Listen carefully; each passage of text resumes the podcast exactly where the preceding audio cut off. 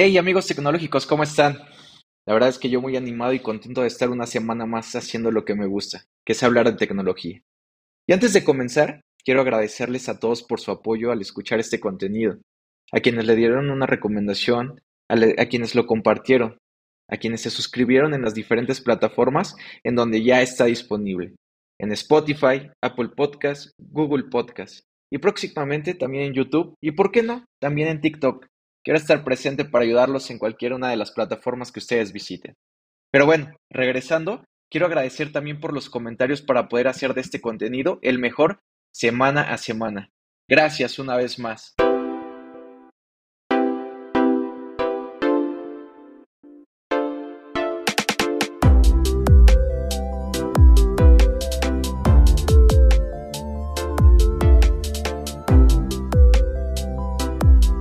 Espero no tocar fibras sensibles, pero el día de hoy me dirijo a ustedes con un tema muy importante y que debe estar presente en la mente de todos, que es ciberseguridad. En la era digital en la que vivimos, la tecnología se ha convertido en una parte integral de nuestras vidas, desde la forma en la que nos comunicamos hasta en la manera que realizamos nuestras compras y pagos. Y creo que yo puedo comentarles una experiencia que he tenido. La verdad es que en el mundo tan ajetreado en el que estamos hoy en día, me he salido sin cartera de casa pero tengo la certeza de que en el dispositivo móvil traigo mi cartera digital. Y la verdad es que cuando se me antoja un café, puedo pagarlo desde mi dispositivo móvil. Pero, ¿qué tan riesgoso puede ser esta forma de pago? Bueno, y se los dejo un poco de tarea para que lo recapaciten. Pero creo que la tecnología está transformando la forma en la que hacemos las cosas y creo que va a ser un muy, muy normal poder hacerlo, poder pagar desde nuestros dispositivos móviles. Pero creo que debemos de sensibilizarnos y asegurarnos de que nuestras interacciones en línea sean seguras. En México, la ciberseguridad es un tema que debemos tomar muy en serio. Se los recomiendo, porque cada vez más nuestras vidas cotidianas se están moviendo hacia el mundo digital, ya sea que estemos utilizando una aplicación de banca móvil para realizar transacciones o, o tal vez compartiendo información personal, fotos, etcétera, en línea. Simplemente, navegando por Internet, estamos expuestos a una serie de riesgos de seguridad. La ciberseguridad no es un problema que afecte únicamente a las grandes empresas o al gobierno, como lo hemos visto. Cualquier persona puede ser víctima de un ciberataque, ya sea por descuido o por desconocimiento. Por eso, es importante que cada uno de nosotros seamos conscientes de los riesgos y actuemos tomando medidas inmediatas para proteger nuestras identidades en línea. Para mantenernos seguros, debemos comenzar con unas medidas básicas de seguridad cibernética. Y quiero compartirles consejos clave que nos permitan sensibilizar a nuestros familiares, a nuestros amigos, a, nuestros clientes, bueno, etcétera. O por qué no, para poder hacernos los interesantes y impresionar esa nueva conquista. Si bien, también para impresionar a nuestra esposa. Pero yo que soy padre, para dar un ejemplo a mi hija y mantenerla segura de esta nueva era digital en la que estamos inmersos. Bueno, ya sin tanto choro van a decir, pues ya Iván, dime cuáles son esos puntos. Punto número uno, utilizar contraseñas seguras y cambiarlas regularmente. Pero ¿con qué frecuencia se recomienda cambiarlas? En general, se recomienda cambiar las contraseñas con regularidad, al menos cada 90 días.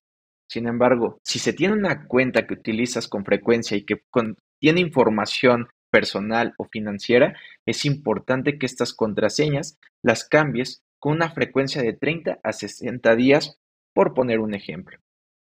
Punto número 2. No compartir información personal en línea a menos de que sea absolutamente necesario. Punto número 3. Mantener actualizado el software de seguridad en nuestros dispositivos móviles y de cómputo. Porque siendo sinceros, la verdad, es que no nos concentramos o nos centramos, mejor dicho, en la apariencia del sistema operativo para poder poner nuestros bailes de TikTok en la pantalla bloqueada. Y creo que no debe ser así porque lo más importante que debemos contemplar y conocer son las actualizaciones de firmware de seguridad que el fabricante actualiza en ese momento. Punto número 4. Evita hacer clic en correos desconocidos, en aquellos enlaces sospechosos o bien descargar archivos que no conozcas. Y finalmente, el punto número 5 es estar al tanto de las últimas noticias sobre amenazas de seguridad, pero sobre todo tenemos que estar muy alertas ante cualquier actividad sospechosa que presenten nuestras cuentas, ya sea de correo, financieras o mismas aplicaciones que estemos usando. En México, el gobierno y las empresas no han tomado las medidas necesarias para mejorar la ciberseguridad y ha quedado mucho por hacer, porque en cada uno de nosotros creo que debe de haber un papel importante para desempeñar la protección de nuestra información personal, pero sobre todo en la prevención de ataques cibernéticos. Les pido encarecidamente que trabajemos juntos para crear un entorno de línea y una comunidad más segura para todos nosotros. Tal vez lo siguiente que voy a decir a continuación se escuchan como cuentos de terror, pero la realidad es que no es así. Son datos duros y como decimos algunos, creo que las matemáticas son frías. Lo que sí les digo es que tengan la seguridad de que yo puedo apoyarlos a que estos datos se queden en el ayer. Es importante mencionar que las estadísticas exactas de ataques cibernéticos en México pueden variar, Dependiendo de la fuente, el periodo de tiempo y la metodología utilizada para recopilar y analizar los datos. Sin embargo, a continuación les presentaré algunas estadísticas y tendencias recientes sobre ataques cibernéticos en México.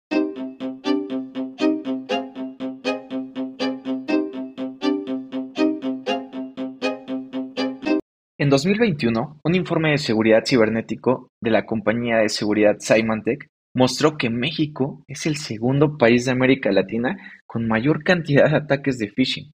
El informe indica que el 16% de los ataques de phishing en la región se dirigen a México. ¡Wow! ¡Qué impresionante! El Instituto Nacional de la Estadística y Geografía, el INEGI, informó que en el 2020 se registraron 28.480 denuncias de delitos informáticos en el país. Esto representó un aumento del 33% en comparación al año anterior. Según el informe del Centro Nacional de Respuestas a Incidentes Cibernéticos, el CERT-MX, en 2020 se registraron 94.550 incidentes de ciberseguridad en el país. Los principales tipos de incidentes que incluyeron representaron con un 33% ataques de malware, un 24% ataques de phishing y la vulnerabilidad en software representó un 12%. De acuerdo con un informe de amenazas cibernéticas de 2020, la compañía de seguridad Kaspersky dio a conocer que México fue el octavo país del mundo con mayor cantidad de detecciones de malware en dispositivos móviles. El informe indicó que el 23.6% de los usuarios en los dispositivos móviles en México se enfrentaron a ataques de malware. Wow. Espero no estar dentro o que los que nos están escuchando estén dentro de esas estadísticas. Y bueno, creo que esta información nos indica que México enfrenta una cantidad significativa de ataques cibernéticos, incluyendo phishing, como lo vimos, malware y las vulnerabilidades de software. Les pregunto a ustedes, ¿no creen que ahora más que nunca es importante que las empresas y los individuos tomen medidas para protegerse de estas amenazas? incluyendo la implementación de medidas de seguridad cibernética y sobre todo hacer hincapié en la educación sobre las mejores prácticas de seguridad en línea. Por otro lado, Cisco es una empresa líder en soluciones de ciberseguridad y nos ha proporcionado informes periódicos sobre las tendencias y las estadísticas de seguridad en todo el mundo, incluyendo en México. Y a continuación, creo importante presentar algunas de estas estadísticas de tendencias de ciberseguridad en Cisco México. El informe de ciberseguridad de Cisco en el 2021 nos indicó que México fue el cuarto país en América Latina y el Caribe con el mayor número de detecciones de amenazas de red tan solo en 2020 y 2021. El informe también nos mostró que México fue el cuarto país de la región con el mayor número de detecciones de malware. Pero un informe de Cisco Umbrella en 2021 nos muestra que México fue el segundo país de América Latina con la mayor cantidad de solicitudes de dominios maliciosos. ¡Wow! ¡Qué datos tan aterradores! Y bueno, el informe de seguridad de Cisco también destacó que el 80% de los clientes de Cisco en México habían adoptado tecnologías de seguridad en la nube, lo que representa un aumento del 5% en comparación con el año anterior. El informe de seguridad de Cisco en el 2020 Destacó que el 47% de las empresas en México habían experimentado algún tipo de brecha de seguridad en el año anterior. Además, el informe señaló que el costo promedio de una violación de seguridad en México asciende a los 3.5 millones de dólares. Y para resumir esto, las estadísticas de ciberseguridad de Cisco indican que México es uno de los países que enfrentan desafíos significativos en cuanto a amenazas cibernéticas y brechas de seguridad, por lo que es muy importante que las empresas y los individuos implementen medidas de seguridad cibernética. Espero hayan podido escuchar que hable de Cisco Umbrella, pero para aquellos que no han escuchado de la tecnología, voy a resumir un poco. Cisco Umbrella es una tecnología de seguridad en la nube la cual protege a los usuarios de amenazas en Internet. ¿Pero qué utiliza? Utiliza una arquitectura de seguridad basada en DNS para bloquear la conexión a sitios web maliciosos o no autorizados antes de que se establezca la conexión. Todo esto utiliza una combinación de técnicas de aprendizaje automático, incluyendo malware, phishing y ransomware. Una de las ventajas más importantes de Cisco Umbrella es que nos proporciona visibilidad y control en un solo sitio. Pero bueno, en resumen, Cisco Umbrella es una solución de seguridad en la nube que protege a los usuarios, como les decía, y a todos aquellos dispositivos de las amenazas en línea, bloqueando las conexiones a sitios web maliciosos y proporcionando el control sobre el uso de Internet en la red. Y algo que debemos de destacar es que Cisco no trabaja solo.